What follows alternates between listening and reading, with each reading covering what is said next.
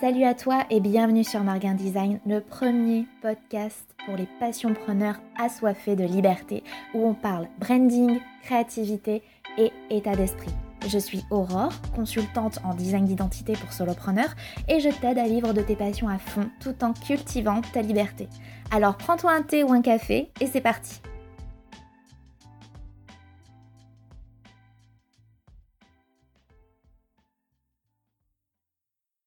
Aujourd'hui, je voudrais euh, vous partager une réflexion que je viens juste d'avoir parce que je suis en train de préparer ma conférence Les 8 erreurs qui plomberont euh, votre communication. Et je voulais aborder euh, lors de cette session la question du référencement. Et je me demandais donc comment expliquer aux personnes qui seront présentes le véritable rôle du référenceur. Parce que c'est une question qui revient souvent. Euh, cette question, c'est est-ce que si je fais appel à un référenceur, je serai euh, numéro un sur euh, le mot-clé qui concerne mon activité? Est-ce que je serai numéro un dans les résultats de recherche Google? Donc, le truc, c'est que c'est bien normal de vouloir, d'espérer ce genre de résultats, surtout que le référencement, quand on fait appel vraiment à un référenceur sérieux, professionnel et de qualité, ça a quand même un coût. Sauf que il y a une réalité qu'il faut comprendre à propos du référencement. En fait, ce qu'il faut que vous imaginiez, c'est que votre site internet, c'est un athlète.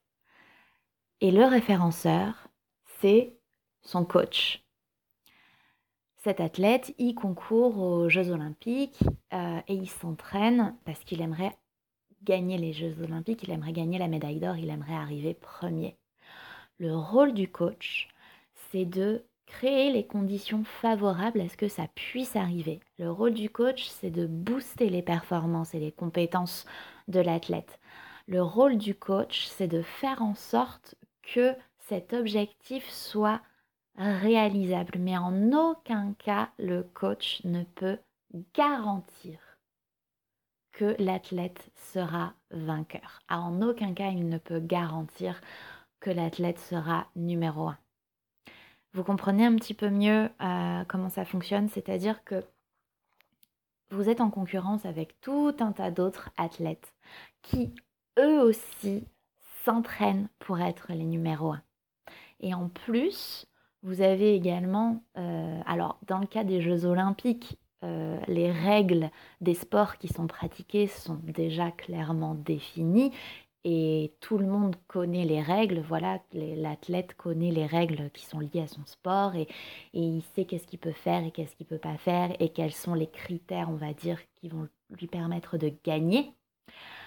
En référencement, c'est encore plus difficile parce que c'est Google qui fait la pluie et le beau temps, et Google cache, Google dissimule toute une partie de ses critères de sélection pour désigner le vainqueur.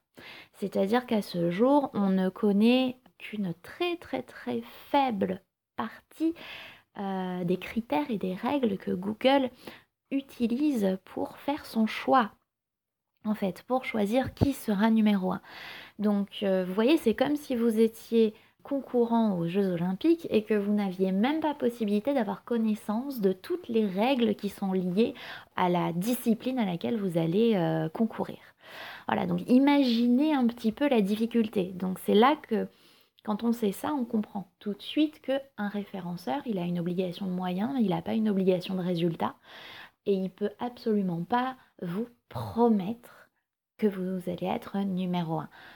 Voilà, donc euh, sachez que si on vous promet ça, on est dans la surpromesse, clairement. Voilà. Donc c'est tout pour ce podcast. Je vous remercie de l'avoir écouté jusqu'à la fin et je vous dis à très bientôt sur Marguin Design. Salut